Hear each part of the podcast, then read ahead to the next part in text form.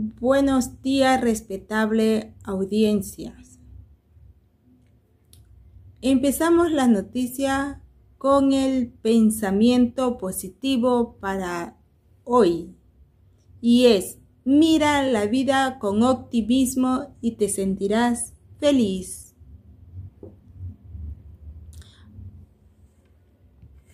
A continuación, las noticias nacionales y vienen desde la Atenas del Ecuador.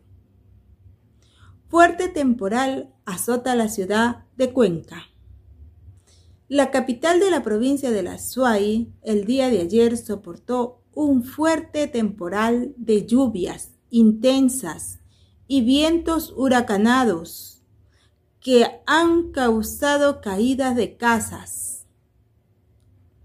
y la inundación de su casco comercial. Ante el crecimiento de, de los ríos, el señor alcalde